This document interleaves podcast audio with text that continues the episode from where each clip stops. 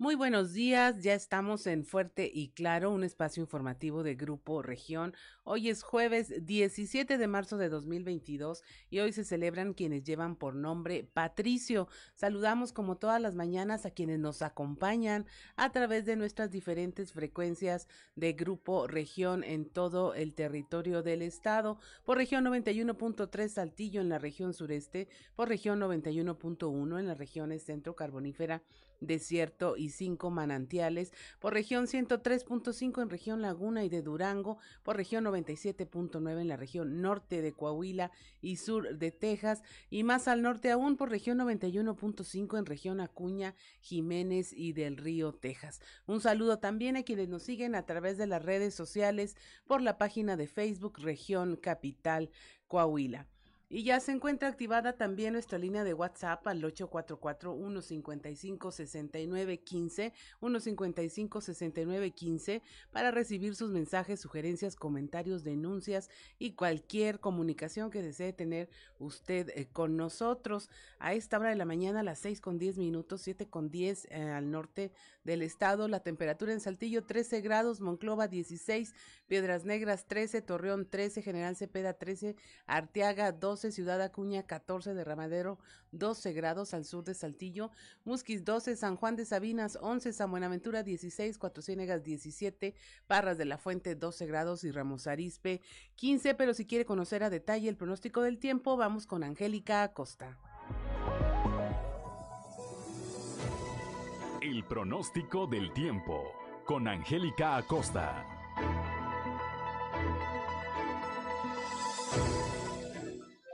Hola, muy buenos días, feliz y maravilloso jueves. Mi nombre es Angélica Cose y estoy lista para darte la información del clima, ¿ok? Pon atención para el día de hoy en Saltillo, temperatura muy rica, muy cálida, máxima de 28 grados, mínima de 10. Durante el día soleado, rico, agradable, cálido y por la noche en cielo totalmente claro. 0% la posibilidad de lluvia para Saltillo. Nos vamos ahora hasta Monclova, temperatura muy cálida, ¿eh? 35 grados como máxima, mínima de 12. Durante el día muy caluroso, vamos a tener bastante solecito y por la noche un cielo totalmente claro. 0% la posibilidad de precipitación ahí para Monclova. Muy bien, nos vamos ahora hasta Torreón, también temperatura cálida, máxima de 34 grados, mínima de 16. Durante el día muy cálido, soleado, rico, agradable y por la noche un cielo totalmente claro. 0% la posibilidad de precipitación ahí para Torreón. Muy bien, nos vamos hasta Piedras Negras, también temperatura cálida, máxima de 32 grados, mínima de 12.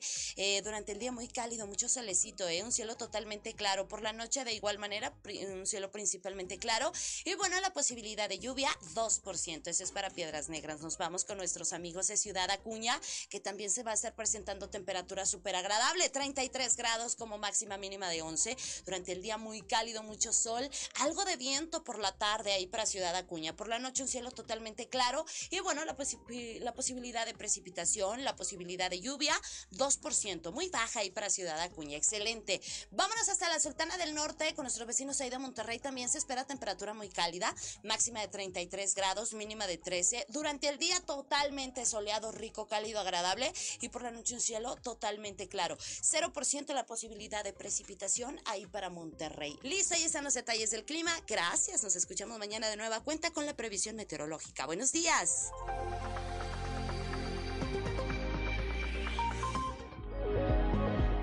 6 de la mañana con 12 minutos. Escuchemos ahora en sintonía con la esperanza con el sacerdote José Ignacio Flores. Prepárate, porque estás entrando en sintonía con la esperanza. Virtudes cristianas, remedios para la vida diaria para escuchar y ayudar. Un lugar con valor y esperanza para toda la familia. Queda con ustedes el Padre José Ignacio Flores en sintonía con la esperanza.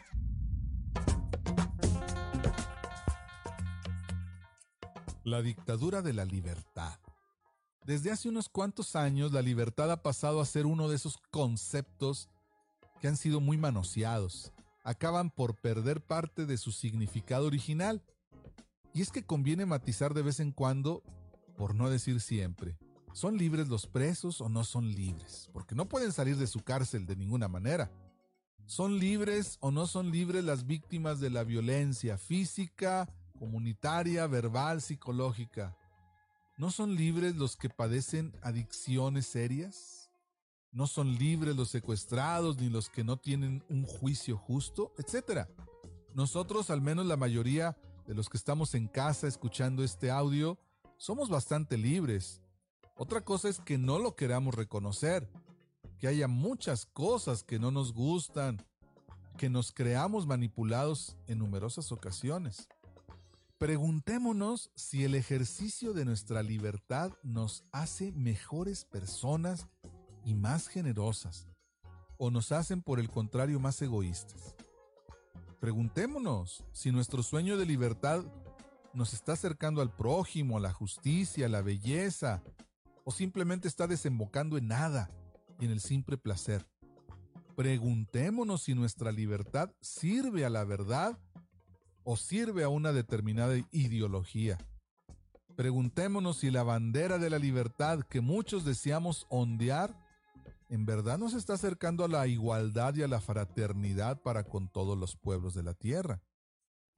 Uno de los mejores legados que nos dejó Nelson Mandela fue reconocer que llegó a ser libre, siendo el capitán de su propia alma, aún encerrado en una celda, donde vivió ni más ni menos que 27 años.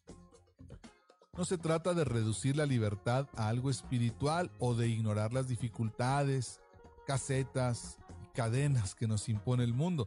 Se trata más bien de saber utilizarla con responsabilidad, sabiendo que todos aspiramos a ella y la necesitamos para poder vivir plenamente y si no, al menos no pervertirla y respetar de esa forma a tanta gente para la que esta bella palabra se convierte en un sueño por momentos inalcanzables. Que tengan buen día.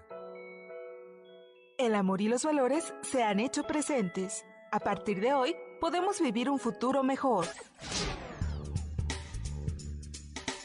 Te invitamos a vivir en sintonía con la esperanza y muchas gracias por tu preferencia.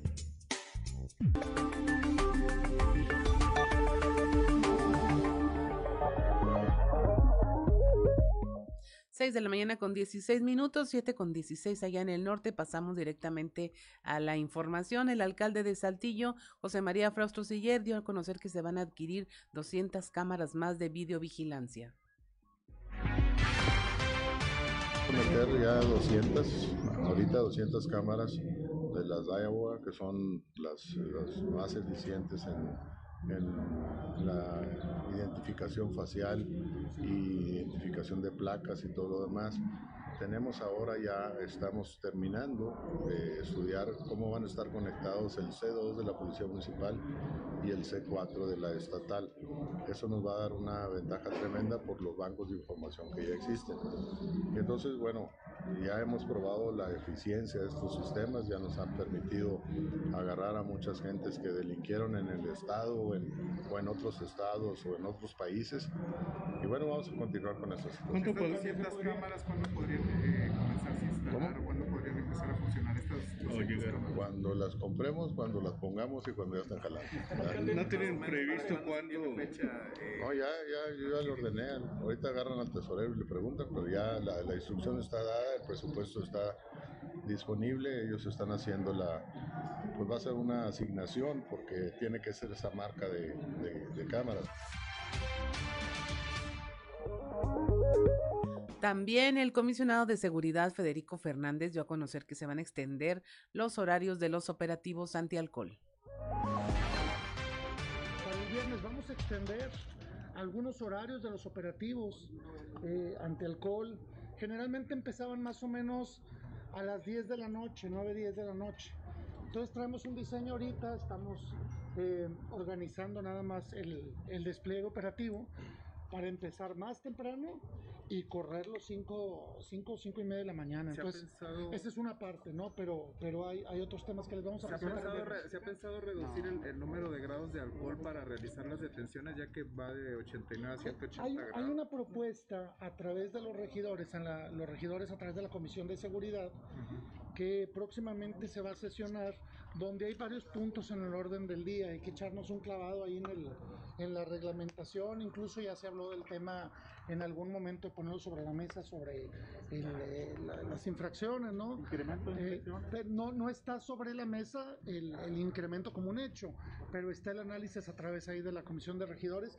Pero lo que no está en nuestras manos, que es la parte operativa, eh, yo creo que para el viernes les compartimos ahí cómo los vamos a extender, pero les quiero, los quiero adelantar. ¿Se podría aumentar las multas? A que sí es factible, sí, sí, es factible. Encuéntranos a Menta en Rancho de Sabinas. Eh, Moisés Santiago nos tiene la información. La Agencia de Investigación Criminal de la Fiscalía General del Estado, Región Carbonífera, Destacamento Sabinas, toma conocimiento del hallazgo de una osamenta en el interior del Rancho El Canelo, ubicado en calle José Padilla, sin número, en la colonia Américo Rodríguez, en Sabinas. El delegado de la Fiscalía, Ulises Ramírez Guillén, informó que se realiza la identificación de sexo y toma de muestra de ADN para verificar la identidad. El propietario del predio, identificado como Javier Eduardo, mencionó que siendo el día 15 de marzo aproximadamente a las 7.20 horas de la tarde, llegó a su rancho ya que constantemente le han robado y realiza frecuentes rondines. Al entrar al terreno en el exterior de la casa observó un cráneo en estado de descalcificación, por lo que dio aviso a las autoridades. Al llegar al lugar se observó un cráneo en estado de descalcificación en el exterior de la casa que se encuentra dentro del terreno del rancho.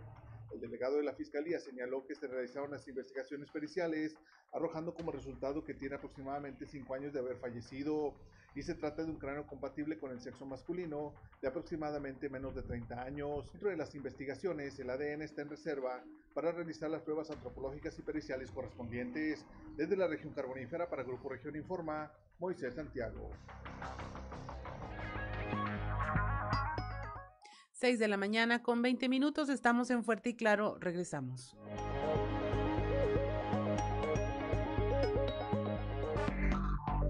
Enseguida regresamos con Fuerte y Claro.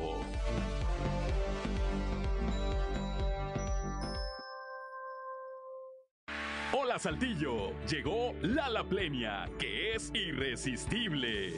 Mmm, delicioso. Hecho para disfrutar cada bocado. Lala trae para ti el gran sabor de Lala Plenia, la línea de jamones y salchichas hechas con un increíble sabor. Una fuente de proteína riquísima. Tenía que ser Lala. Lala Plenia, hazle caso al sabor. Aprovecha los descuentos para pagar tu predial en Ramos Arispe. Para casa habitación, 15% de descuento en enero, 10% en febrero y 5% en marzo. Además, entras en la rifa para ganar uno de los premios en dinero que suman 400 mil pesos. Ayuntamiento de Ramos Arispe. Sigue en contacto con nosotros. Dale like a nuestra fanpage, región 91.3 Saltillo. Dos tazas de raticida. ¿Raticida? Una taza de gasolina. ¿Gasolina? Remover con tres cucharadas de ácido sulfúrico. Agregar media. Región sureste.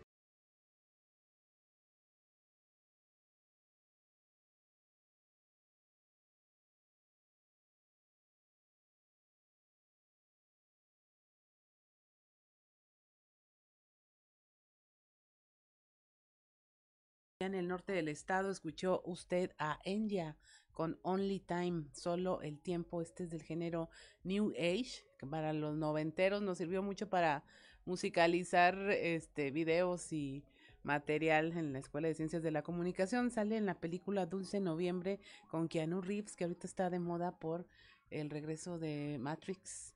Entonces ahí la puede usted escuchar. Pero mire, es momento de que le presentemos nuestra portada del día de hoy del periódico Capital, un medio de grupo región, donde nuestra nota principal pues es este tema que hemos venido reseñando desde enero para acá e incluso, e incluso un poco antes al, al penal exfuncionario de Cermeño. Elementos de la Fiscalía General del Estado aprendieron a José Antonio N., quien se desempeñó como director del Departamento de Servicios Administrativos eh, durante la gestión del alcalde Jorge Cermeño Infante allá en La Laguna. Bueno, le tenemos todo el resumen de este caso eh, tan importante. En gira de trabajo por municipios de la región centro, el gobernador Miguel Riquelme presidió los festejos del aniversario 125 de la fundación del municipio de Frontera. Allá, bueno, pues refrendó su compromiso de trabajar en pro de los frontereses en, en todo lo que queda de su administración.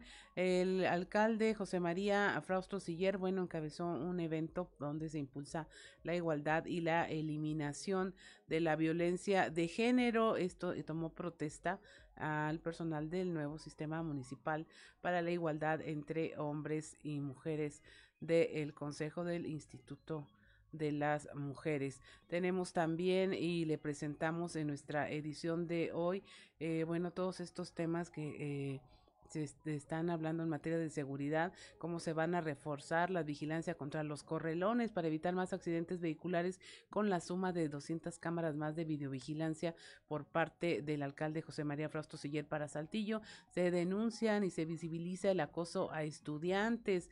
Esto eh, lo dijo la diputada Luz Elena Morales, pues este aumento de denuncias hace que ya se visibilice más este problema. El gobernador eh, Miguel Riquelme dice que el Bronco es su amigo, esto tras la detención del exgobernador de Nuevo León, que si bien lamenta lo sucedido, confía en que sabe defenderse y que se le van a brindar las garantías correspondientes. Y también le tenemos la información de cómo el secretario de Inclusión y Desarrollo Social Manolo Jiménez y el alcalde de Torreón Román Alberto Cepeda mantuvieron reuniones de trabajo para dar inicio a lo que es la etapa de planeación de acciones, obras y proyectos que se llevarán a cabo en beneficio de las familias de Torreón a través de este programa de, de acuerdo social, el llamado Mejora. Y bueno, es momento de que usted, como nosotros, escuchemos qué se dice en los pasillos de la política.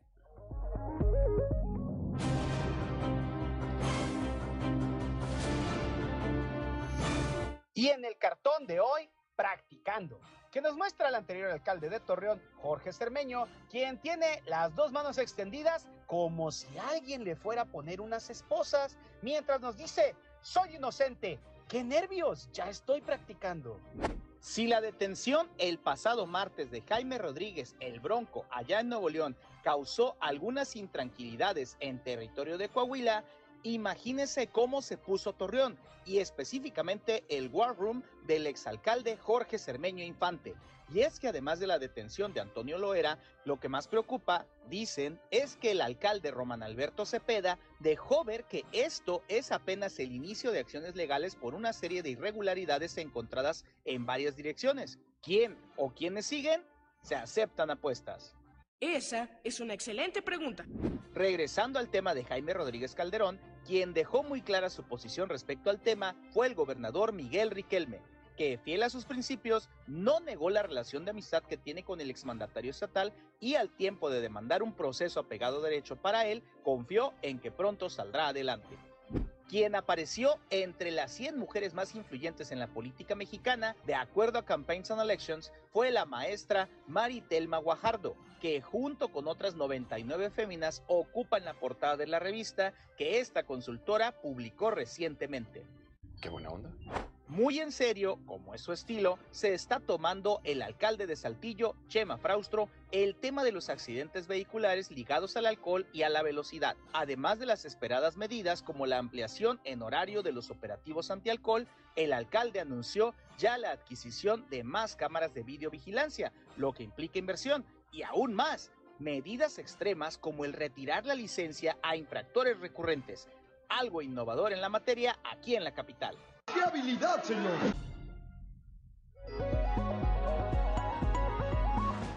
Seis de la mañana con 29 minutos es momento de irnos a un resumen de la información nacional. Jaime Rodríguez Calderón, el Bronco tramita amparo. Su abogado asegura que estas acusaciones que enfrenta no ameritaban la cárcel. A horas de su audiencia, el exgobernador tramitó un amparo y espera que sea aceptado en el juzgado primero de distrito. Su abogado Víctor Olea asegura que nunca debió ser detenido, puesto que siempre estuvo perfectamente localizable y que eh, nunca fue citado en el contexto de esta investigación, además de señalar otras irregularidades. Desalojan a familiares de internos durante visita en el penal de Apodaca, esto entre rumores de una presunta pelea. Las decenas de personas que se encontraban haciendo fila para ingresar al centro penitenciario y quienes ya se encontraban dentro comiendo o conviviendo con sus familiares que se encuentran privados de la libertad fueron evacuados del lugar. Algunas de las personas aseguraron que se registró una pelea en el área 1 del penal que es anexa al lugar donde se encuentra recluido el exgobernador Jaime Rodríguez. Rescatan a una niña migrante, viajaba sola en la frontera de Laredo. Agentes de la patrulla fronteriza sector Laredo rescataron a una niña de cuatro años. Estaba eh, viajando con un grupo que fue detectado en la carretera interestatal 35 y si bien el conductor aseguró que la niña era su hija después de que no pudo dar ningún dato, bueno, la niña quedó a disposición de las autoridades. En Sonora desaparece una madre buscadora, había salido a localizar a su hijo y también desapareció. Se trata de Angélica Janet Armenta Quintero, eh, quien habría desaparecido desde hace más de una semana y desde entonces no se conoce su paradero. Esto lo denunció el colectivo Madres Buscadoras de Sonora. El jueves 10 de marzo salió a buscar a su hijo Yair Arturo Caro Armenta en Ciudad Obregón. Dejó en la casa otro hijo quien requiere de cuidados especiales y al ver que el segundo hijo estuvo varios días desatendido se dieron cuenta en el colectivo que ella no había regresado. Reportan el asesinato de al menos seis personas en la capital de Zacatecas, esto al interior de un domicilio en la cuarta sección de la, la, colonia González Ortega en la capital zacatecana. Ahí ingresó un comando por la fuerza, se escucharon detonaciones, gritos y después silencio fue lo que dijeron los civiles, eh, los vecinos, los civiles armados huyeron con destino desconocido y no hay detenidos hasta el momento. Finalmente consume incendio en Santiago, Nuevo León, 65 hectáreas de zona boscosa. Se encuentra activo desde el lunes. Ya suman 350 eh, los brigadistas que combaten este incendio y se tiene el apoyo de cuatro helicópteros. El, el, control del incendio apenas va en un 40% y sí se están consumiendo hectáreas de zona boscosa de pino en este sector conocido como las adjuntas. Y hasta aquí la información nacional. Es momento de irnos a eh, la información que tienen para usted nuestros compañeros allá en las regiones del estado. Eh, nuestra compañera Guadalupe Pérez nos trae este tema de eh, el Bronco es mi amigo, dijo el gobernador Miguel Riquelme tras su detención. Saludos desde la región centro. El gobernador Miguel Ángel Riquelme habló de la detención del exgobernador de Nuevo León y aseguró que el Bronco es su amigo. Quisiera dejar en claro que el Bronco es mi amigo, ¿sí? Que lamento lo que sucedió, pero pues él él se sabe defender, espero que le den las garantías y que no sea esto un tema político que, luego este, eh, manche las instituciones, ¿no? Que se, que, se, que se le dé conforme a derecho. Es mi cuate, no lo voy a, negar. Yo no niego a mis amigos. La forma en que se realizó. La filtración de imágenes. Mira, este, todo eso pues son, son, son cuestiones, primero, este, eh, que atentan a la, presunción de, inocencia, ¿no? Pero pues cada quien, ahí sí yo, yo no me metería. Lo que suceda en Coahuila, yo lo respondo.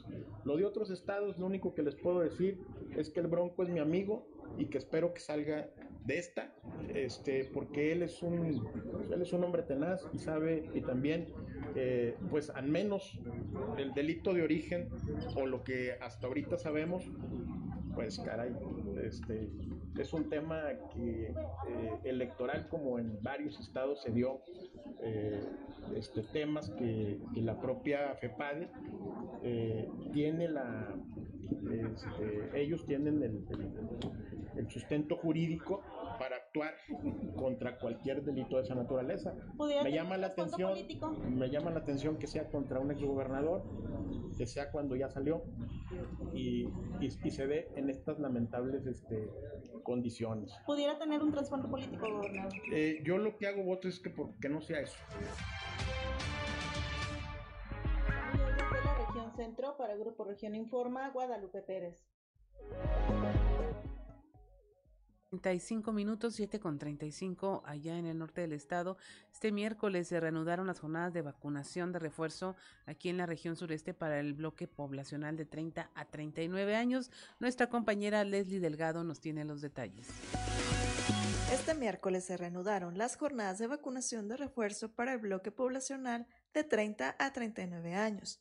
Bajo este contexto, la Secretaría del Bienestar anunció que esperan inmunizar con esta tercera dosis a aproximadamente 115 mil personas en la región sureste del estado. Cabe mencionar que de nueva cuenta se dispusieron tres módulos, el Centro de Convenciones Canacintra, Ciudad Universitaria Campus Arteaga y la Unidad Deportiva Hugo Díaz, en el municipio de Ramos Arizpe. Asimismo, desde temprana hora se formó una larga fila al exterior de los puntos de vacunación. A partir de las 8.20 de la mañana, iniciaron a inocular a los asistentes. Durante este primer día se inmunizaron a los ciudadanos cuya letra de su primer apellido sea de la A a la I, para continuar el jueves de la letra J a la R y finalmente el viernes de la S a la Z. Por otro lado, los rezagados que no han recibido la dosis de refuerzo también pueden acudir siempre y cuando sean mayores de 40 años. Para concluir, se requiere llevar el expediente generado en el portal mivacuna.salud, certificado de vacunación o comprobante de la segunda dosis aplicada desde hace seis meses o más, informó para Grupo Región Leslie Delgado. 6.37 de la mañana, 7.37 allá en el norte, precisamente en aquella región falleció el profesor Juan Alfredo Botello Nájera, quien fuera hospitalizado y él ejercía como coordinador regional del Servicio Nacional del Empleo de Coahuila, Unidad Piedras Negras, fue militante priista. La información con nuestra compañera Norma Ramírez. Muy buenos días, esta es la información desde Piedras Negras. La tarde del miércoles, familiares dieron a conocer del fallecimiento del profesor Juan Alfredo Botello Nájera, quien fuera hospitalizado desde el pasado lunes de la presente semana debido a una complicación renal.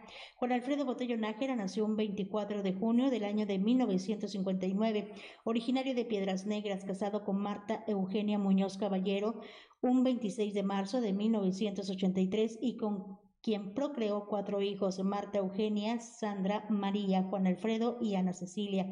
Botello Nájera fue profesor de educación primaria dentro de su experiencia laboral, ejerció como profesor de educación primaria, fue director de la escuela primaria y fue delegado a la Secretaría de Educación en Piedras Negras, síndico municipal, delegado de programas sociales de gobierno del Estado, además fue diputado local del Distrito 16 con sede en Piedras Negras y ejerció actualmente como coordinador regional del Servicio Nacional del Empleo de Coahuila, Unidad Piedras Negras y militante priista.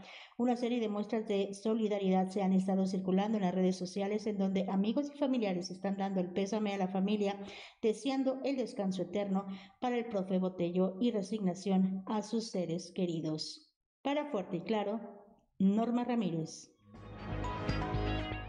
6 de la mañana con 38 minutos, 7 con 38, inició ya la colecta anual de la Cruz Roja, usted los ha visto ya en las calles también aquí de Saltillo, coopere con ellos, y lo que es allá en la región carbonífera, bueno, pues la Cruz Roja Sabinas está trabajando con números rojos, tenemos el reporte con nuestro compañero Moisés Santiago. Muy buenos días, Juan y Claudia, a todo nuestro amable auditorio que nos escucha en todo Coahuila. En la información que tenemos para hoy, bueno, se dio inicio a la colecta anual de la Cruz Roja porque esta ya está en números rojos en Sabinas. Así lo señala Nicolás Puente González, comandante de la benemérita institución. Sí, mira, ahorita está, está muy difícil, está muy crítico ahorita el asunto de la Cruz Roja. Estamos trabajando con, trabajando con puntos rojos.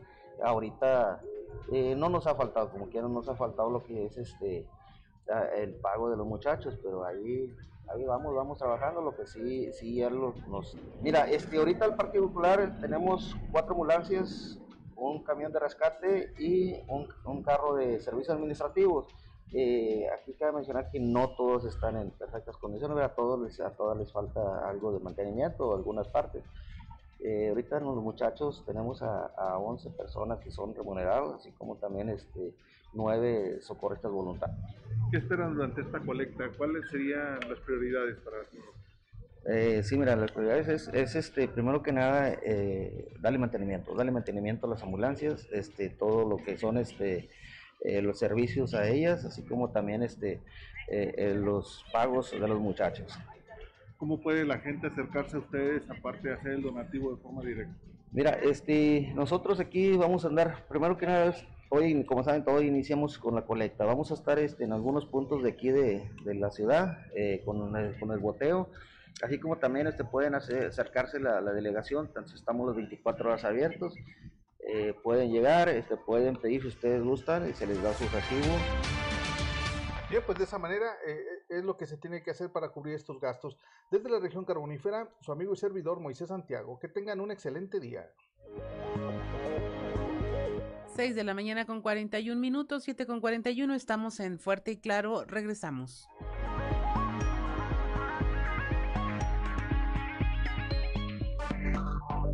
Enseguida regresamos con Fuerte y Claro.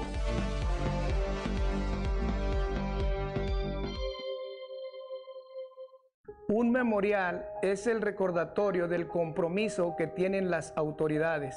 Es el símbolo de nuestra lucha contra la indiferencia. Nos recuerda que hay personas que no han vuelto a casa. Hermanos, hijos, padres, madres, amigos. Encontrarlos es una responsabilidad del Estado y garantizar la no repetición. Marca al 089. Ayúdanos a encontrar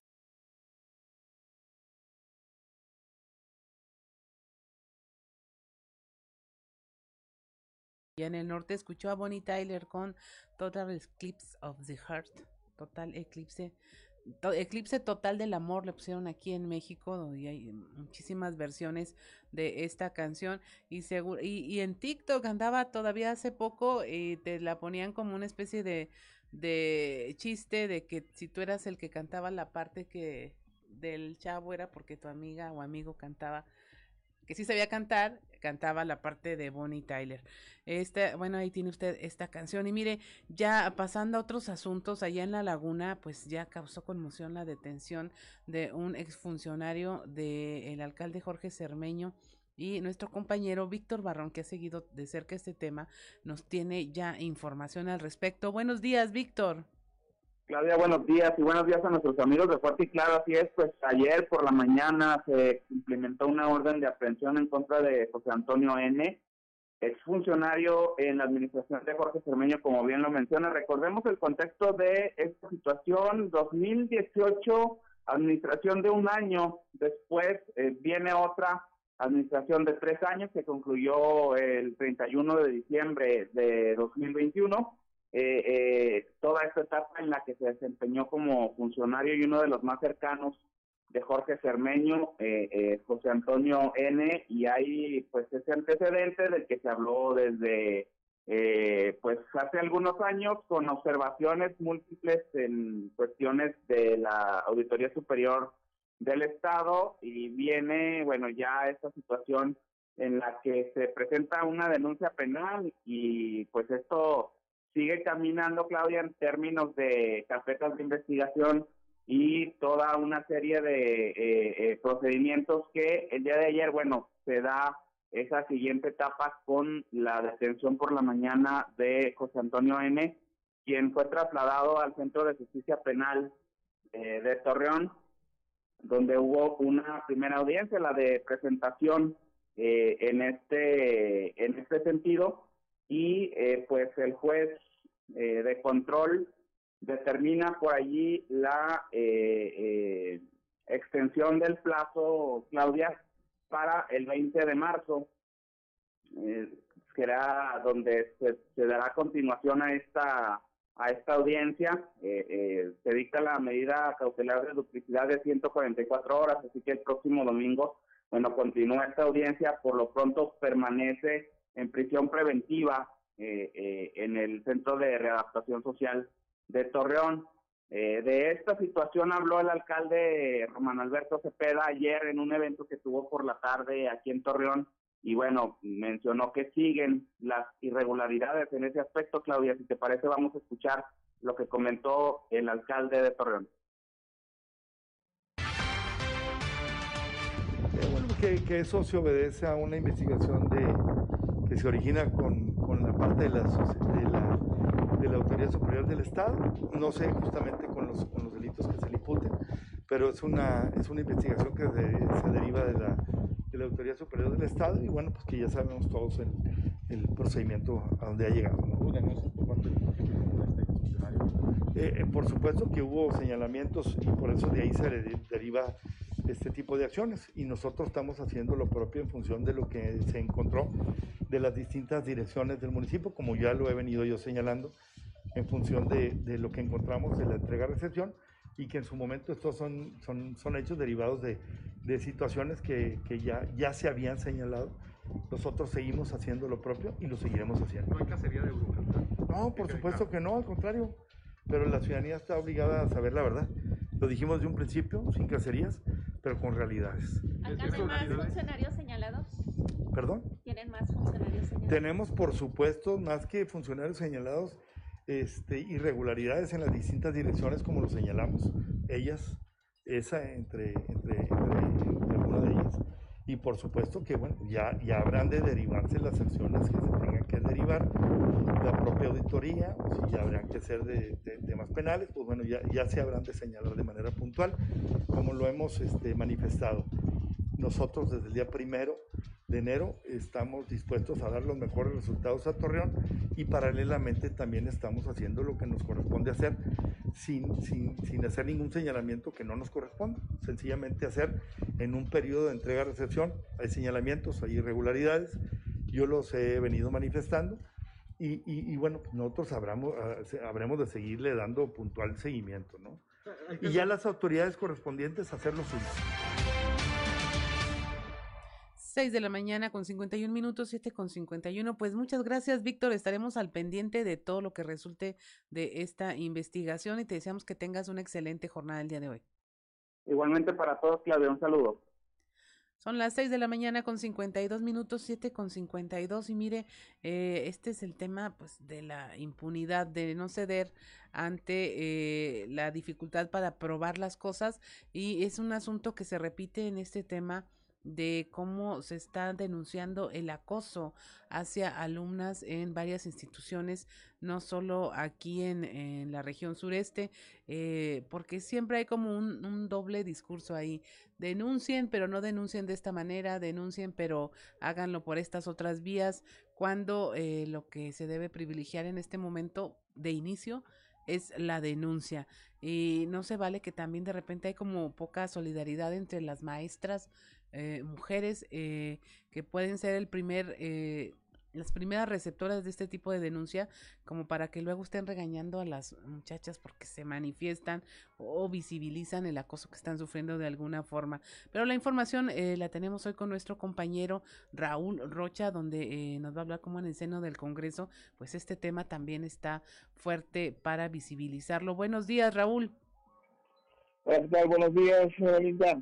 Sí, platicamos con la diputada Lucelena Morales en el sentido de estas muestras de visibilización que empiezan a ser alumnas eh, en diferentes eh, centros educativos eh, en relación a acosos que han tenido que soportar por parte de diferente personal.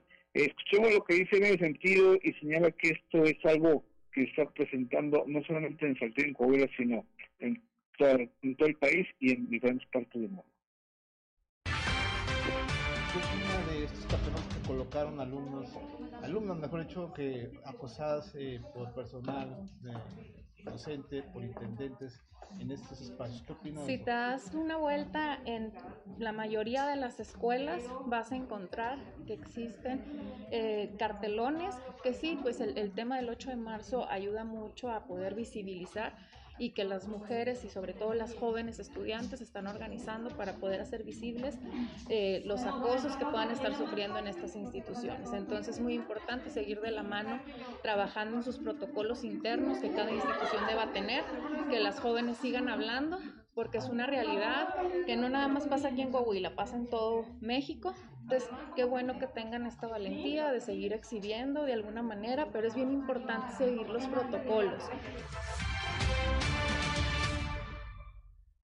Así es, Raúl, pues que sigan hablando es lo que recomienda la diputada y en general eso es, no se callen. Eh, si alguien no las escucha, hay maneras de ser escuchadas. Muchas gracias, Raúl, que tengas una excelente jornada. Hola, Antonina. Ahora. Y es momento, alcanzamos las efemérides, las dejamos para después. Las dejamos para después del corte, no se vaya, estamos en Fuerte y Claro.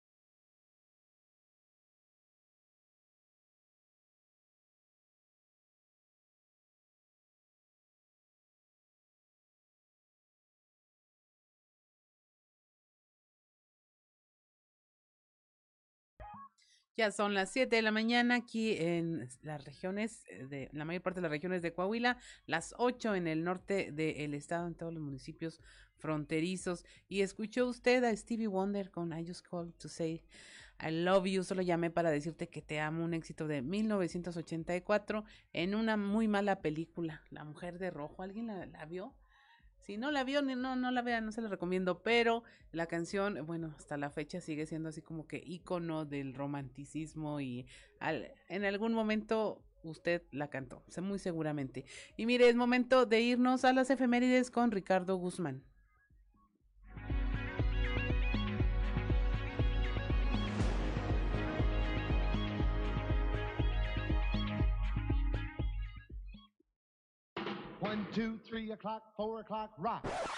¿Quiere conocer qué ocurrió un día como hoy? Estas son las efemérides con Ricardo Guzmán.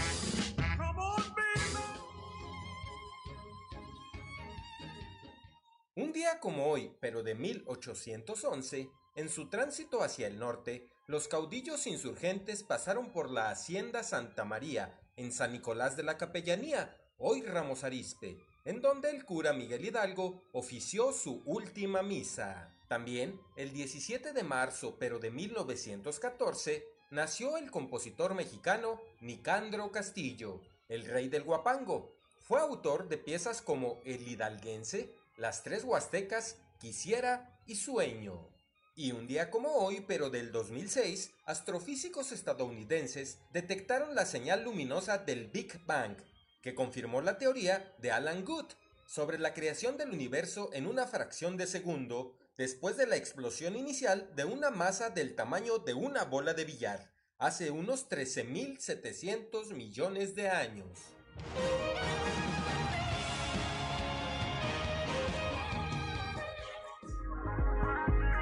7 de la mañana con dos minutos y continuamos con la información. Al inicio de 2022 son distintos los productos que aumentaron su precio y la tendencia sigue a la alza. Esto ya afectó al gremio restaurantero que en las últimas semanas vio reflejado el encarecimiento de algunos productos como el limón, el salmón o el pulpo. Esto lo dijo Guillermo Martínez Ávila, presidente de la Cámara Nacional de la Industria Restaurantera Canirac en La Laguna. Mira, pues la verdad comentar que desde, el año pasado, desde el 2021, nosotros seguimos todavía padeciendo lo que son los incrementos en distintos productos que manejamos en el gremio restaurantero. Y bueno, lo que ha sido el inicio del 2022 es la misma, seguimos en la misma línea que siguen aumentando y nos ha afectado. El día, en esta semana también tuvimos el aumento a lo que fue el gas y eso pues obviamente nos impacta directamente en todos nuestros productos porque también nuestros proveedores también hacen el incremento de, diferentes productos que nos surten, ¿no? Sí, nosotros hemos tratado de soportar o de aguantar, obviamente nosotros este, sacrificando nuestra utilidad, pero bueno, pues son cosas que tenemos que, que analizar. Nosotros hemos tratado en la, en la medida de lo posible no afectar tanto en los bolsillos de nuestros clientes y comensales porque pues también sabemos que es un impacto duro porque cuando vienen aumentos los que lo que hacen las familias o los papás en casa lo primero que hacen es cortar las salidas a lugares como lo es la eh, un restaurante.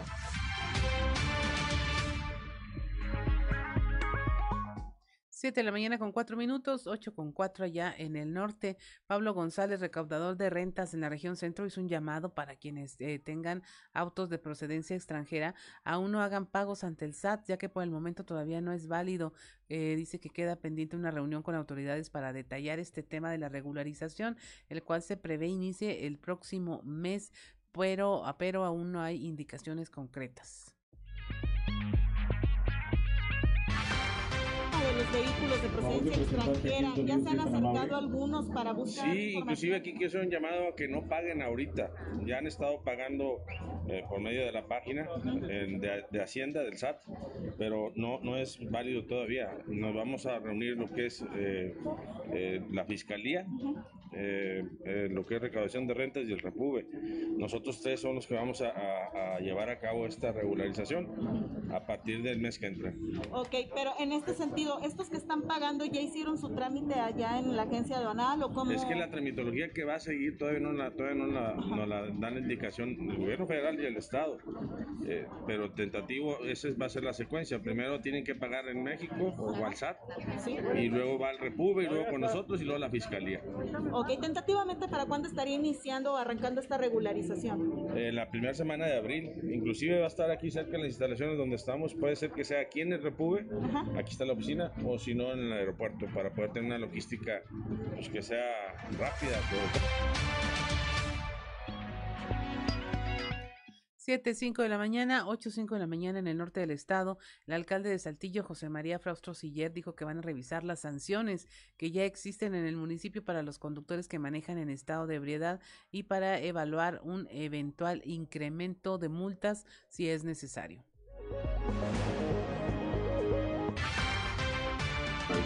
Entonces se está evaluando, se está revisando. El mismo Congreso ya se pronunció en el sentido de que va a revisar las situaciones y vamos a valorar, primero con campañas de concientización importantes y luego pues eh, revisando las sanciones que ya existen por si es necesario aplicarlas. Digo, hay gente que ha hablado hasta de toque de queda, ¿verdad? De que nuestros hijos ya no anden de las 2 de la mañana a las 6 de la mañana.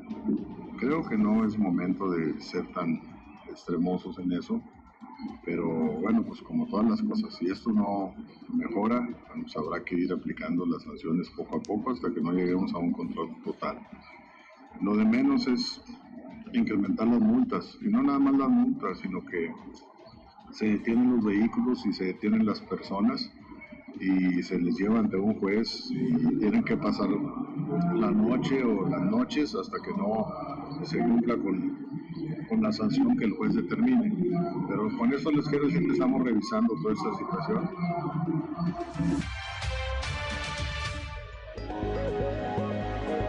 7 con 7 de la mañana, 8 con 7 allá en el norte, más de 100 mil alumnos de Coahuila se verán afectados con la desaparición de las escuelas de tiempo completo. Ya la bancada del PRI en la Cámara de Diputados ha propuesto una mesa de trabajo para ver que se regrese a este programa, anunció la diputada Marta Loera Arámbula. Es lamentable que el gobierno de Morena haya cancelado el programa Escuelas de Tiempo Completo. Esta medida afectará a 3 millones y medio de alumnos en todo el país y en Coahuila los cálculos hablan de más de 100 mil alumnos afectados. Como maestra sé que este programa era de mucha ayuda para alumnos, para padres de familia y para los docentes. Hay alumnos que en la escuela recibían el primer alimento del día, tal vez el único alimento del día. Hay que recordar que este programa estaba enfocado a quienes menos tienen. El programa era un ganar-ganar. Tan importante y benéfico es que ha trascendido las administraciones desde su creación en 2007. Pero el gobierno de Morena todo lo cancela y eso no lo podemos permitir. Por eso desde Coahuila vemos con beneplácito y mucho interés que la bancada de nuestro partido en la Cámara de Diputados haya propuesto una mesa de trabajo para que se regrese este programa.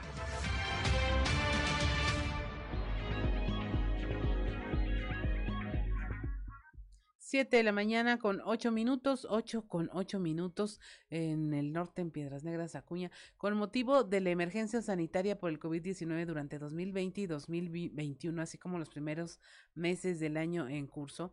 Las atenciones especializadas de ciertos padecimientos y de procesos selectivos se disminuyeron de forma considerable para dar prioridad a los pacientes que presentaban el contagio por COVID. Por tanto, el consumo de diversos medicamentos no fue el mismo en promedio que en años anteriores. En atención al cumplimiento de estos protocolos y normas para dar de baja el medicamento, se llevó a cabo el procedimiento interno para revisar la caducidad de aquellos que a finales del 2019 y principios de 2020 marcaban riesgo de uso para el 2022. Este producto farmacéutico ya no mantenía la actividad de su eh, principio activo al 100%. Tras realizarse una sesión del Comité de Baja, Destino Final y Enajenación de Bienes Inmuebles del organismo, se determinó dar de baja aquellas claves que representaban un riesgo de suministro para este año. Es importante presentar que dichos medicamentos del inventario tenían una caducidad de seis meses a dos años en su empleo. Esto en el tema de que, bueno, se comentó, se, se indicó, se, se, denunció a través de redes sociales también que habían sido tiradas toneladas de medicamento que estaban en la Secretaría de Salud, lo que pues obviamente causó revuelo en una eh, época y etapa en donde se habló mucho de la falta de medicinas, no solo en el sector eh, salud de los estados, sino a nivel general. Y bueno, pues que ya está aquí la explicación que prácticamente eran elementos caducos, eh, no fueron utilizados en su tiempo, no se entregaron a nadie que los hubiera requerido y que finalmente fueron a dar a la basura, lo cual pues sí también resulta lamentable. En otra información, en gira de trabajo por municipios de la región centro, el gobernador Miguel Riquelme presidió los festejos del aniversario 129 de la fundación del municipio de Frontera, donde se anunció que para lo que resta de su administración se han hecho importantes convenios con todos los alcaldes y alcaldesas, porque en unidades cómo se podrán cumplir los retos que se impone la administración pública. En esta misma localidad, frente a las instalaciones del C4, el gobernador Miguel Riquelme supervisó los trabajos de infraestructura vial que se llevan a cabo, que, que consisten en 44 mil metros cuadrados de pavimentación y rehabilitación del cuerpo izquierdo del libramiento Carlos Salinas de Gortari. Su gira concluyó en el municipio de Castaños, donde supervisó las labores de pavimentación de 32 cuadras de este municipio. 7 con 11 de la mañana, el secretario de Inclusión y Desarrollo Social Manolo Jiménez Salinas y el alcalde de Torreón, Román Alberto Cepeda, mantuvieron relaciones de trabajo para dar inicio a la etapa de planeación de acciones, obras y proyectos que se llevarán a cabo en beneficios de las familias de Torreón a través del acuerdo social Mejora. Ahí dijo que se van a potencializar en la perla de la laguna todos los proyectos, acciones, obras y programas que se están realizando en equipo con el gobernador Miguel Riquelme. Esto lo destacó el secretario de Inclusión y Desarrollo Social, Manolo Jiménez, quien recordó que a través del Acuerdo Social Mejora, eh, que lidera el gobernador Miguel Riquelme, se trabajará en conjunto con las 30, los 38 alcaldes y alcaldesas del Estado para mejorar la calidad de vida de todas las familias en una eh, gran ruta de trabajo integral que se divide en ejes de acción que tienen que ver con las familias, salud, hogar, vivienda, educación, inclusión, medio ambiente, infraestructura urbana, campo, economía y seguridad.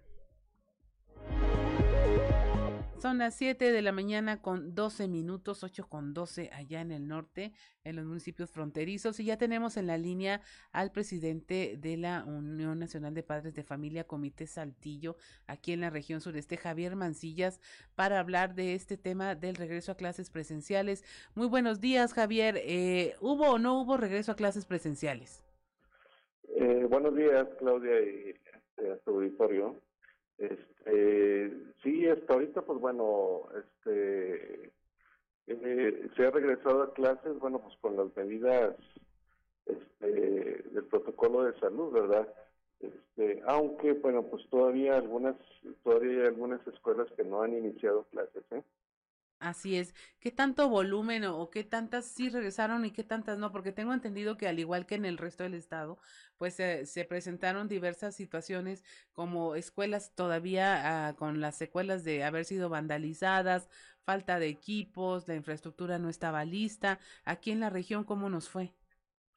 Pues mira, según según este datos que, que tenemos por ahí, este, y, bueno, a información que ha dado el secretario de Educación Pública en el estado, este, eh, por ahí hay aproximadamente 450 escuelas todavía que no han regresado a clases, como tú lo dices, eh, producto del vandalismo, de algunos daños todavía que tienen algunas escuelas y otras que han cerrado porque pues no estaban ubicadas adecuadamente. ¿verdad? Ujú. No estaban habilitadas, eh, no Así tenían eh, los implementos necesarios. ¿Cómo están haciendo, Javier, para eh, los padres de familia para costear un regreso a clases en donde, eh, bueno, ya es obligatorio, sigue siendo obligatorio el cubrebocas porque es espacio cerrado, eh, tienen que llevar, no sé, gel o proporcionarlo las escuelas en donde la limpieza pues tiene que ser al 100%. Ahí, ¿cómo están solventando todas estas cosas eh, que pues finalmente son necesarias, pero no hay un recurso para hacerlo? Pues mira, este, eh, por parte de los padres de familia se ha hecho un esfuerzo ahí de, pues, de ir a apoyar a los directivos de los planteles este, educativos y también, bueno, pues eh, por ahí se habla de los recursos estos de las escuelas de tiempo completo que se van a destinar a, a la rehabilitación de los planteles educativos. ¿sí? O sea, que van a cambiar una cosa por otra para tratar de es. suplir estas carencias. ¿Qué tienen en la mira como asociación, como unión de padres? ¿Ya están teniendo más presencia en las escuelas? ¿Qué es lo que están haciendo para que finalmente en conjunto pues se puedan atacar todas las deficiencias que pueda tener el sistema educativo? Pues sí, mira, se, han hecho acercamientos ahí con los directivos de la Secretaría de Educación Pública y pues también del gobierno federal para este, presionar y que esos recursos lleguen rápido a las escuelas, puesto que, pues como tú sabes, estamos ya casi por terminar un periodo escolar y pues todavía hay muchas escuelas que no han regresado a clases, ¿verdad? Así es. Va a haber una deuda, Javier Mancillas, una deuda en materia educativa que no se va a poder solventar en, en mucho tiempo. Se amplió la brecha de las necesidades, de las carencias entre quienes menos tienen y entre quienes más tienen. Y definitivamente la educación es uno de los sectores en donde va a ser más difícil de recuperar el tiempo perdido. ¿Prevén ustedes algún plan de acción, algún reforzamiento?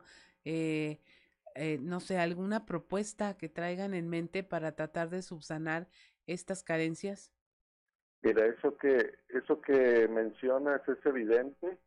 Este, aunado a, a esto, bueno, pues tal rezago escolar, mucho, muchos, este, muchos alumnos ya no regresaron a clases este, por cuestiones económicas, por cuestiones de eh, falta de materiales, etcétera.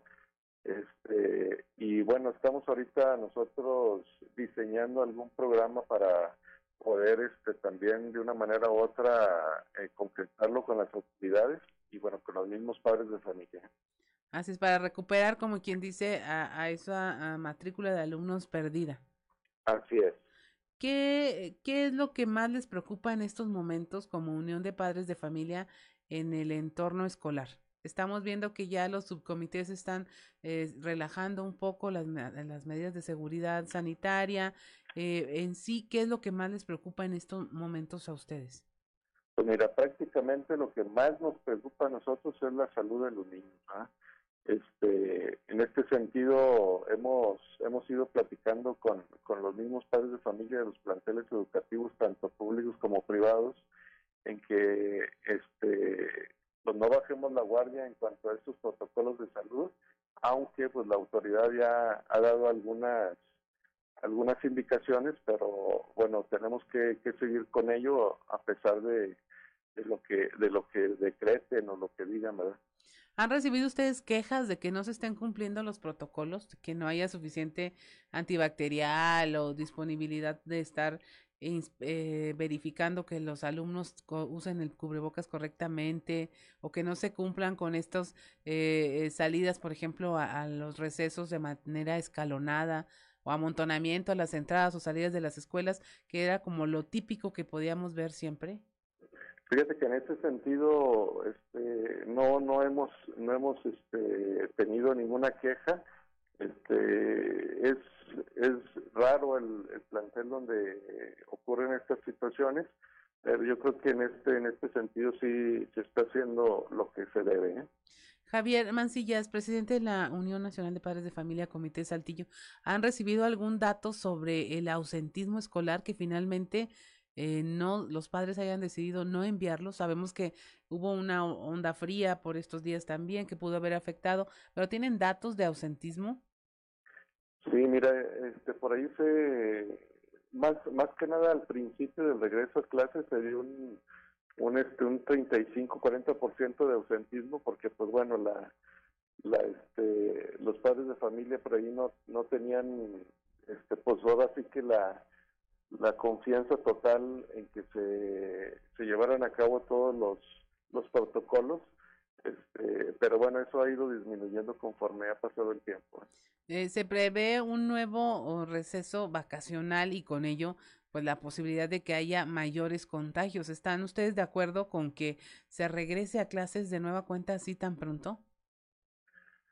Pues mira, no, no tanto que nos demos, eh, que, que estemos este, a favor o en contra, pero sí que, que se lleven los protocolos este, en este regreso a clases responsable.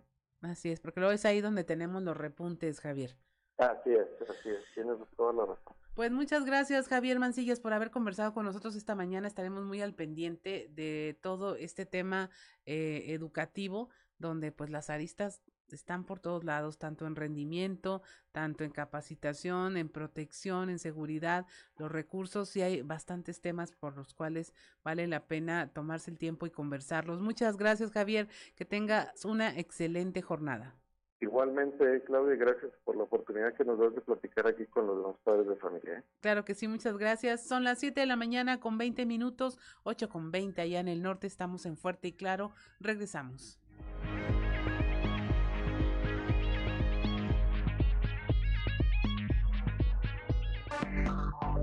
Enseguida regresamos con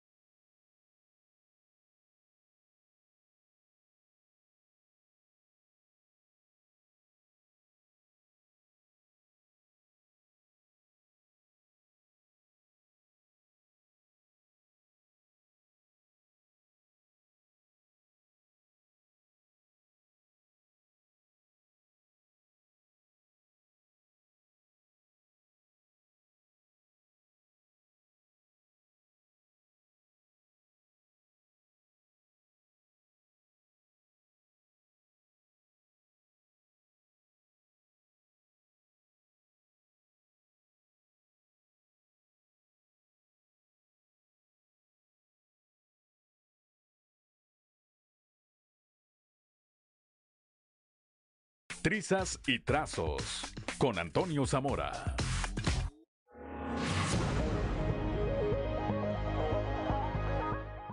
Veinticinco de la mañana, ocho con veinticinco allá en el norte, escuchó usted a Tina Turner con We Don't Need Another Hero de la película Mad Max. Esa fue de las primeras sagas que conocí en mi vida, así muy fuerte, con Mel Gibson, véala, es, es buena. Pero ya tenemos en la línea a don Antonio Zamora, que eh, seguramente eh, sabe de Mad Max, pero nos va a traer Max información de allá de la región centro. Buenos días, don Antonio. Buenos días, buenos días, compañera. Fíjate que este, eh, a los 70 años todo bailaba como quinceañera la, la. Así es, rockera de corazón. Rockera de sí. corazón y una vitalidad esplendorosa, me cae. Por otro lado, eh, fíjate que la gente de Castaños y Frontera recibieron de muy buena manera al gobernador Miguel Ángel Riquelme Solís en su visita de ayer a estos dos municipios. Eh, quiero decirte que, que, que, que, bueno, pues que el doctor Juan Antonio Garza García y Roberto Piña Maya, presidentes municipales, eh, se mos- mostraron empatía con el Ejecutivo Estatal y tendieron la mano para trabajar en unidad para beneficiar a los fronterenses y castañenses respectivamente. En la ciudad del Riel, Kermes Solís participó en el evento de aniversario de la ciudad rielera, mientras que en Castaño supervisó con las obras que se realizan ahí eh, en esa población. Ya ves que venía, Claudia venía haciendo giras, estuvo en el, allá en la Carbonífera, donde es. también supervisó obras, estuvo en el norte del estado. Y pues bueno, el termómetro político y el aplausómetro dieron cuenta de que en ambas ciudades, de que en Castaños y en Frontera, eh, que son gobernadas, por cierto, por la oposición, Miguel Riquelme es bien visto por la ciudadanía porque confían en su gobierno. Yo creo que eso, eh, el, recibimiento que le dio la gente eh, es fundamental para decir que, que, se confía en, el gobernador y sobre todo que, que se espera que sigan los apoyos a estos dos municipios. Por otro lado, eh, eh, este, Claudio, comentarte que pues ya las señoras de Navasolo ya empezaron a hacer protestas, protestas, cacerolazos. Ajá. ¿Te acuerdas, ¿Te acuerdas que aquí ah, dijimos, eh, informamos sobre el tema de una cantina con muchachas ahí en, en el pueblo? Ajá.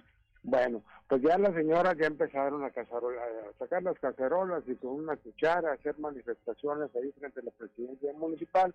¿Por qué?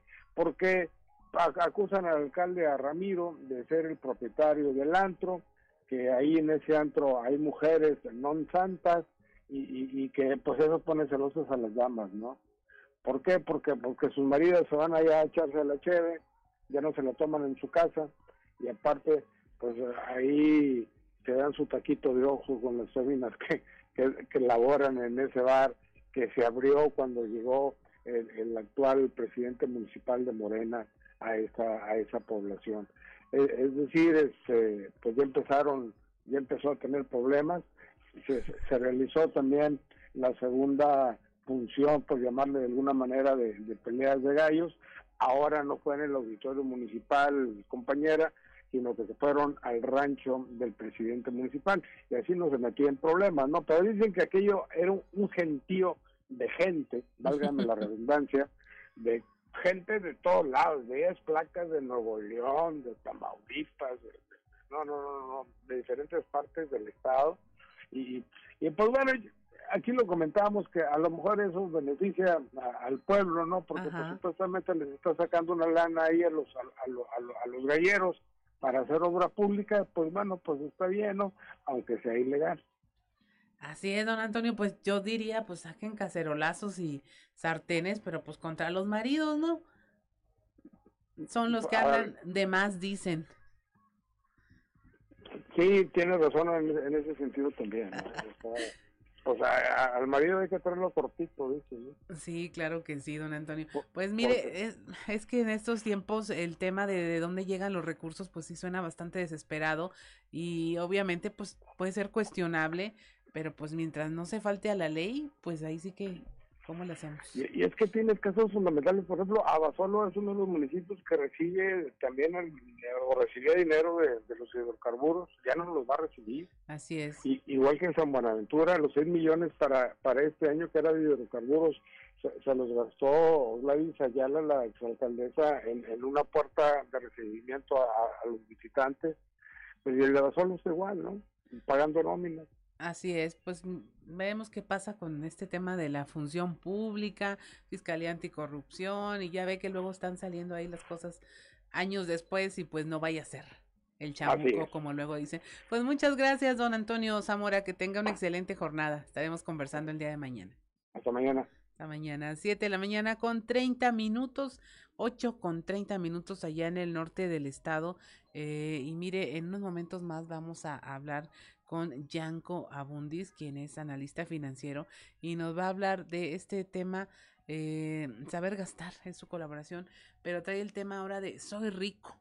Vamos a ver qué nos quiere decir porque este tema está muy interesante, sobre todo tratándose de finanzas personales en un tema que usted y yo y la mayoría de los mortales pues sí se necesita de mucha orientación y de mucho saber qué hacer y cómo hacer y sobre todo destruir tantos mitos y creencias que nos impiden hacer cuentas eh, reales, sumar y restar y finalmente poder tener un presupuesto de cómo andamos en nuestras finanzas. Muy buenos días, Yanko. Yanko. ¿Qué tal, Carla? ¿Cómo estás? Buenos días. Mm, muy buenos días. Oye, el tema Soy Rico. ¿Qué tal? ¿Qué tal? Imagínate, ¿te gustaría ser rica? No, pues claro, ¿a quién no? Esa es la pregunta, ¿a quién no? Vamos a suponer, Claudia, que descubrimos la manera de fabricar una máquina de dinero. Entonces ya somos ricos. Esa máquina ni siquiera la voy a vender porque no, no necesito. Y yo tengo el dinero que necesito. Cuando lo necesito, pues entonces no la vendo, la regalo. Te regalo una a ti, le regalo una a Juan, y así voy regalando a la gente que conozco. Y luego es más, les voy a pasar la fórmula para que cada quien fabrique su máquina de dinero. Suena maravilloso, suena muy bien, y como dijiste, ¿a quién no le gustaría ser rico? Ajá. ¿Sí? Pero en este caso hipotético que estoy poniendo, ¿qué ocurriría si todos fuéramos ricos, Claudia? ¿Quién produce? ¿Quién barre las calles? ¿Quién siembra? ¿Quién cosecha? ¿Quién fabrica un auto? ¿Quién sirve una mesa? Complicado. Así es. Porque nadie necesita. Entonces lo que va a ocurrir, Claudia, es que tú vas a tener que ir a sembrar, a cosechar, tú vas a tener que ir a apagar un incendio, tú vas a tener que manejar una ambulancia y vas a tener que ser doctora y vas a tener que ser herrera y vas a tener que ser pues todo. Ajá. Porque ya no hay nadie que lo pueda atender, porque nadie lo quiere atender porque no necesita dinero. ¿Sí? Esto evidentemente es descabellado. Tiene que ver con un plan perfecto. Eh, evidentemente la economía tiene muchos errores y el capitalismo y el socialismo y el que quieras. Sí. En los sistemas económicos tiene problemas. ¿sí? Pero decía Winston Churchill que dentro de todos el capitalismo es el menos defectuoso porque tenemos libertad, porque podemos hacer, eh, entre comillas, lo que nos da la gana Ajá. en cuanto a la actividad económica. Y pues no hay tope, yo puedo trabajar más horas y ganar más dinero, el límite pues es mi fuerza, no mi capacidad humana, de que nada más hay 24 horas y que tengo que dormir, que tengo que descansar. ¿sí? Pero, ¿qué más riqueza, hablando de clase media, que contar con un trabajo, Claudia? Sí. ¿Qué más riqueza? Pues aquí sí no son tantos, son muchos menos. Y seguramente tú estás entre ellos. Hace algo que te apasiona, porque los medios de comunicación pues tienen, tienen su encanto, Sí. ¿no? Sí, sí. Y a lo mejor alguien que siempre quiso ser médico pues también tiene su encanto, porque es su pasión. Hay muchos otros, dijéramos una mayoría de personas, pues que trabajan en algo que no les gusta, entonces se convierte en trabajo, ¿sí? Y es pesado y es difícil. El mensaje de hoy, Claudia, es que trates de buscar una actividad que te haga rico, rico en satisfacciones, no en dinero, Ajá. para que tengas esa pasión de estar atrás de un micrófono, como por ejemplo tu caso, ¿no? O el mío, es que es algo muy bonito, ¿sí? Es una actividad que te llega a apasionar, como puede ser la vocación de un médico, como puede ser un bombero o un policía, como puede ser un campesino. Cada quien debe tener una pasión, Claudia, Así es. para que ese trabajo deje de ser trabajo y se convierta en una realización personal. Y entonces no tengas ningún sentir en cuanto a no me gusta, se me complica, no me agrada, porque estos son justamente aspectos que se pelean con el dinero. Ajá. Cuando tú trabajas de manera forzada, el dinero llega de manera forzada. Cuando tú trabajas en algo que te apasiona, el dinero fluye. Y no estoy diciendo con esto que te vas a hacer millonaria, jamás. Así es. Pero finalmente vas a tener un, un flujo de dinero que te va a permitir tranquilidad económica, Claudia. Este es el mensaje de hoy. Entonces estamos hablando de otro tipo de riqueza, Yanko, un poco más compleja que la simple eh, económica o La monetaria. de los billetes. Sí. Totalmente. Esto es mucho, mucho, muchísimo más complejo, Claudia. ¿Sí? Porque el, el dinero es frío, el dinero, pues, eh, finalmente va y viene, el dinero es una moneda de cambio, ¿sí? Por artículos, por mercancías, por servicios. Pero la riqueza es, es mucho más que eso. Ahora, Entonces, Yanko, la clave no estaría, pues, eh, es, cierto, ningún sistema es perfecto, todos son perfectibles, eh, sistemas económicos, pero en el caso del capitalismo es que se ha ampliado demasiado la brecha entre los muy, muy, muy ricos, exageradamente ricos, y a, a que van a no tener absolutamente nada. ¿No sería Sí. un tema de eh, ciertos valores, derechos mínimos indispensables supuesto, para la vida digna y, y de ahí para adelante? O sea, que el que tenga lo mínimo tenga incluso lo suficiente. Sí, tienes toda la razón. En México hay 40 millones de gente que está en la pobreza, ¿no? O pobreza extrema. ¿sí? Y hay 10 mil ricos. Y somos 80 millones de personas que estamos en la clase media, Sí. ¿no? Entonces, sí, sí, efectivamente, el capitalismo genera pobreza. Eso es un hecho. Y ahora Pero vamos. es el que menos pobreza genera, Claudia. Ah, ok, ok. Y luego vamos siempre sobre la, el tema mágico, eh, digo, existen N cantidad de, ahora de, de coaching para ser rico, pero lo que te venden es ser rico en este tema de ganar dinero, no te venden el ser rico de esta otra forma No. que nos comentas. Mira, a mí me da mucha risa, Claudia. Yo soy el primero en haber hecho educación financiera en este país hace 25 años. ¿sí? Y desde entonces han surgido coaches financieros y, y expertos financieros que te enseñan fórmulas mágicas y pues a mí me da risa, porque muchos de ellos ni siquiera son financieros. A veces ni ¿No? siquiera son ricos. Y por su- no, yo no conozco a ninguno de ellos que sea rico, ¿eh? A ninguno. ¿Sí? Por eso me da mucha risa, porque hablan de cosas que no. Eh, bueno, en fin, no es mi tema.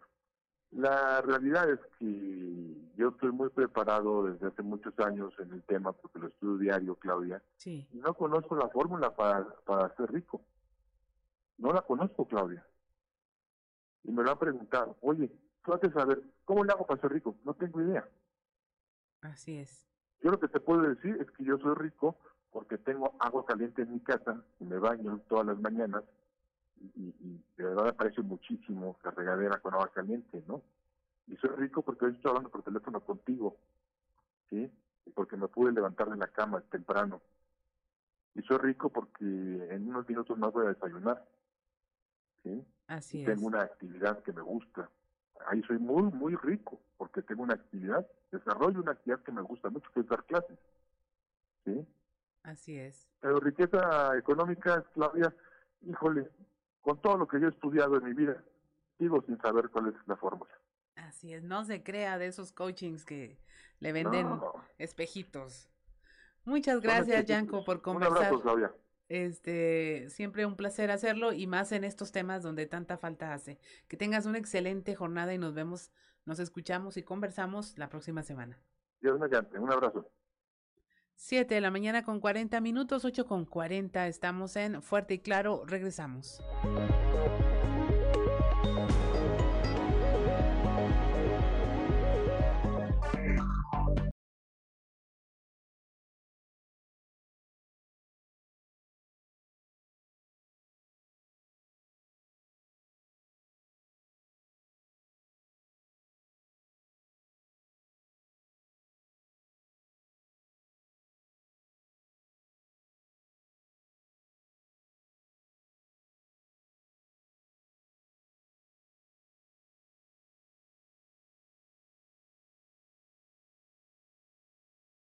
46 de la mañana, 8.46 allá en el norte, escuchamos a Phil Collins con One More Night, una noche más, un, una canción de 1985, es de su tercer álbum ya en solitario, se llamaba No Jacket Required, Required. este álbum no se requiere usar saco para escucharlo, este, pues un, sin duda una, una de las muchas canciones que estuvieron en, los éxitos de Phil Collins en esta época. Y mire, es momento de irnos a un resumen de la información nacional.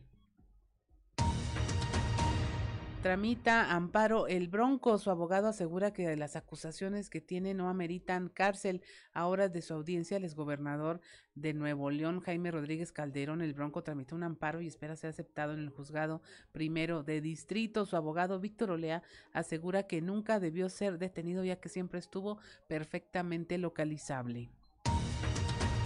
Desalojan a familiares de internos durante visita en el penal de Apodaca, esto en una área anexa a donde se encuentra el exgobernador Jaime Rodríguez Calderón. Fue durante la hora de visita cuando decenas de personas que se encontraban haciendo fila para ingresar al centro penitenciario y otras que ya se encontraban conviviendo con sus familiares que se encuentran privados de la libertad fueron evacuados del lugar. Ellos señalaron que eh, se hablaba de una riña, sin embargo no se dio ninguna respuesta oficial al respecto.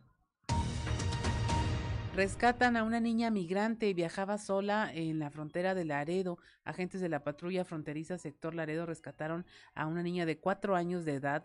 Viajaba en un grupo detectado en la carretera interestatal 35. Las personas migrantes que viajaban en este vehículo fueron detenidas en un punto de revisión. Durante el interrogatorio, el conductor aseguró que la niña era su hija, pero las investigaciones revelaron que no era así, dado que el sujeto no pudo proporcionar información sobre la identidad o nacionalidad de la niña. En Sonora desaparece una madre buscadora, había salido a localizar a su hijo también desaparecido. Angélica Janet Armenta Quintero el, jueves 10 de marzo salió de su domicilio para sumarse a la búsqueda de eh, su hijo y no regresó. Se dieron cuenta las mujeres del colectivo de búsqueda de las madres buscadoras de Sonora porque dejó a un segundo hijo que requiere de atenciones especiales y ya tenía dos días desatendido ante la ausencia de su madre. Reportan el asesinato de al menos seis personas en la capital de Zacatecas. Elementos policíacos refirieron que al menos seis personas fueron asesinadas en el interior de un domicilio en la capital zacatecana, el lugar donde un comando habría ingresado por la fuerza, eh, había agredido y comenzaron a escucharse múltiples detonaciones según las versiones de los vecinos. Escucharon muchos gritos y después silencio. Los civiles armados huyeron con destino desconocido. No hay detenidos. Consume incendio en Santiago, Nuevo León, Nuevo León, 65 hectáreas de zona boscosa. El incendio forestal que inició el lunes en el municipio de Santiago continúa, está siendo en un controlado apenas en un 40%. Ya hay 350 brigadistas y se tiene el apoyo de cuatro helicópteros para su combate. Y es momento de irnos a la información estatal. Detienen a exfuncionario de Jorge Cermeño. Elementos de la Fiscalía General del Estado aprendieron hace unos eh, el día de ayer a José Antonio N., quien se desempeñó como director del Departamento de Servicios Administrativos eh, durante la gestión de Jorge Cermeño Infante en Torreón. Tras ser detenido, fue llevado al Centro de Justicia Penal para una audiencia de presentación. Tras la detención, Jorge, eh, José Antonio fue trasladado de inmediato al Centro de Justicia Penal ubicado a un costado del Centro de Reinserción Social para el desarrollo de la audiencia de presentación en la que un juez pues, le dio a conocer los delitos de los que se le acusaban. Encuentran osamenta en Rancho de Sabinas, realizan investigación de ADN. Moisés Santiago nos tiene la información. La Agencia de Investigación Criminal de la Fiscalía General del Estado, Región Carbonífera, Destacamento Sabinas, toma conocimiento del hallazgo de una osamenta en el interior del rancho El Canelo, ubicado en calle José Padilla, sin número, en la colonia Américo Rodríguez, en Sabinas. El delegado de la Fiscalía, Ulises Ramírez Guillén, informó que se realiza la identificación de sexo y toma de muestras de ADN para verificar la identidad.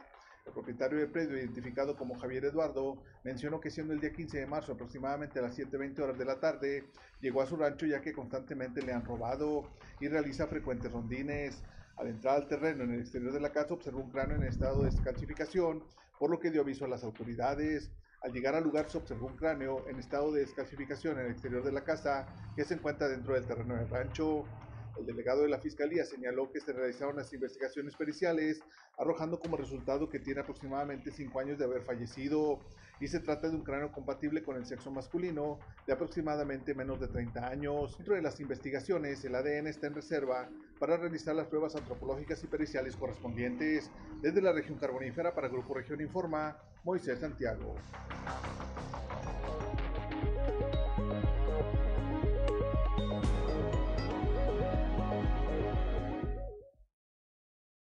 Como medida preventiva para evitar más accidentes vehiculares y para aumentar la seguridad en la ciudad, el alcalde de Saltillo, José María Frausto Siller, dio a conocer que se van a adquirir 200 cámaras más de videovigilancia que pretenden conectarlas en el C2 de la Policía Municipal y con el C4 de la Policía Estatal. Tras los recientes accidentes vehiculares, dos de ellos con consecuencias fatales, en donde la causa principal fue el consumo excesivo de alcohol, la Dirección de Policía y Tránsito Municipal dio a conocer que se extenderán los horarios de los operativos antialcohol para detectar a conductores en estado de ebriedad y aplicar las sanciones correspondientes. El acoso que sufren alumnas en las instituciones educativas en Coahuila se visibiliza cada vez más ante el aumento de denuncias, las que se hacen al interior de cada una de las escuelas. Esto lo dijo la diputada Lucelena Morales. El Bronco es mi amigo, dijo el gobernador Miguel Riquelme tras la detención del exgobernador de Nuevo León. Precisó que si bien lamenta lo sucedido, confía en que él sabe defenderse y que se le brinden las garantías pertinentes, así como que esto no se, eh, sea un tema con trasfondo político. Arranca la vacunación de refuerzo para el bloque poblacional de 30 a 39 años. Este miércoles se reanudaron las jornadas de vacunación de refuerzo para este bloque poblacional de 30 a 39 años. La Secretaría del Bienestar anunció que se espera inmunizar con esta tercera dosis a aproximadamente 115 mil personas tan solo en la región sureste del estado. La tarde del miércoles, familiares dieron a conocer el fallecimiento del profesor Juan Alfredo Botello Nájera, quien fuera hospitalizado desde el pasado lunes de la presente semana debido a una complicación renal. Botello Nájera ejercía como coordinador regional del Servicio Nacional del Empleo de Coahuila, Unidad Piedras Negras y fue militante priista. En la región centro supervisa el gobernador obras de infraestructura vial, esto en gira de trabajo por los municipios de la región, en donde presidió los festejos del aniversario 129 de la fundación del municipio de Frontera. Ahí anunció que para lo que resta de su administración se han hecho importantes convenios con todos los alcaldes y alcaldesas porque así en unidad es la forma en cómo se van a cumplir los retos. Y es momento de irnos a los deportes con Noé Santoyo. Resumen Estadio con Noé Santoyo.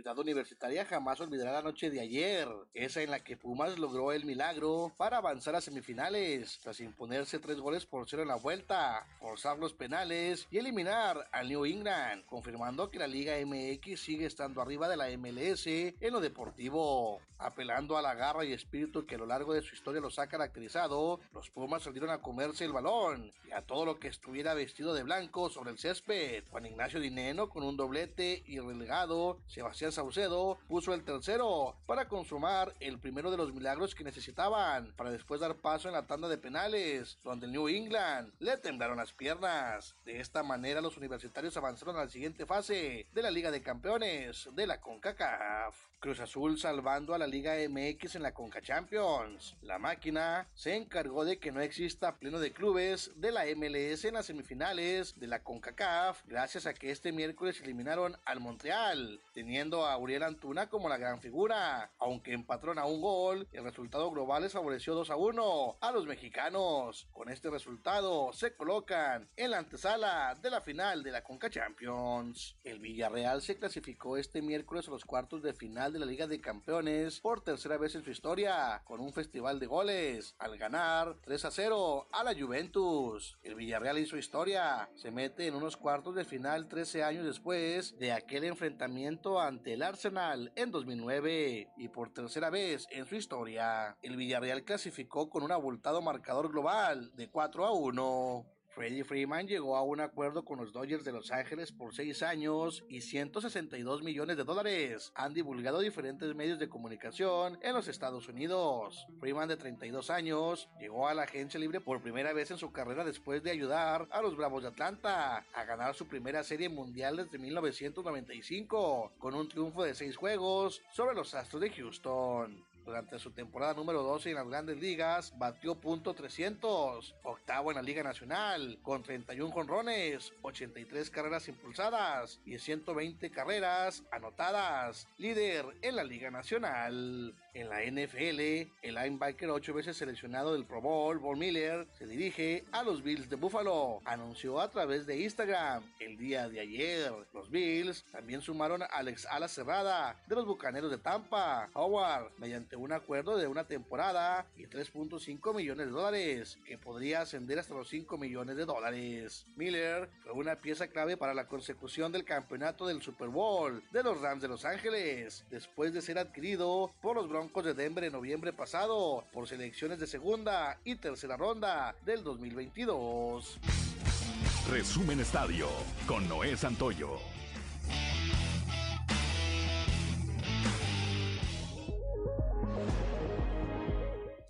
7.57 de la mañana, 8.57 en el norte. Esto fue fuerte y claro. Muchas gracias por habernos acompañado.